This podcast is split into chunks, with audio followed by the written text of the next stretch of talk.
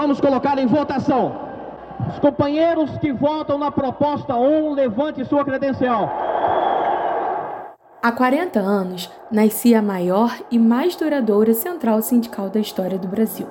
A criação da CUT deflagrou um processo inexorável. É, não poderia haver mais um movimento sindical que não discutisse a democracia. A fundação da Central Única dos Trabalhadores, CUT, em 28 de agosto de 1983, na cidade de São Bernardo, era fruto direto de uma efervescente conjuntura iniciada com uma onda de greves e mobilizações sociais que tomou conta do país a partir de 1978. Vamos sentar. Uma luta muito grande, não só no momento da fundação, mas muito grande para chegar até a fundação precisava de unificar a luta de todos os trabalhadores, tanto do campo como da cidade. E para fazer esse trabalho, para ter muita força, para peitar o regime da ditadura militar, precisava de estar unificado em torno de uma central sindical.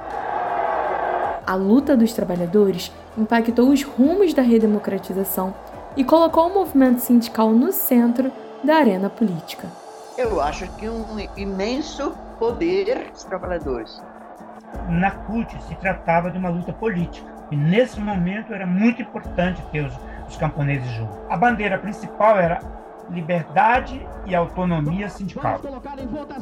Para refletir sobre aquela conjuntura tão especial, o Vale Mais, podcast do Lante, lança O Nascimento da CUT, uma série de cinco programas em que contamos as histórias de cinco sindicalistas que estavam em São Bernardo naquele 28 de agosto de 1983.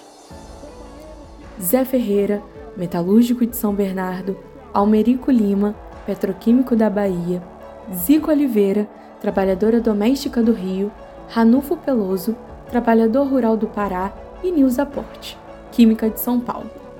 Vão nos falar de suas trajetórias e contar suas lembranças sobre o Congresso Sindical que mudou a história do país. Não percam!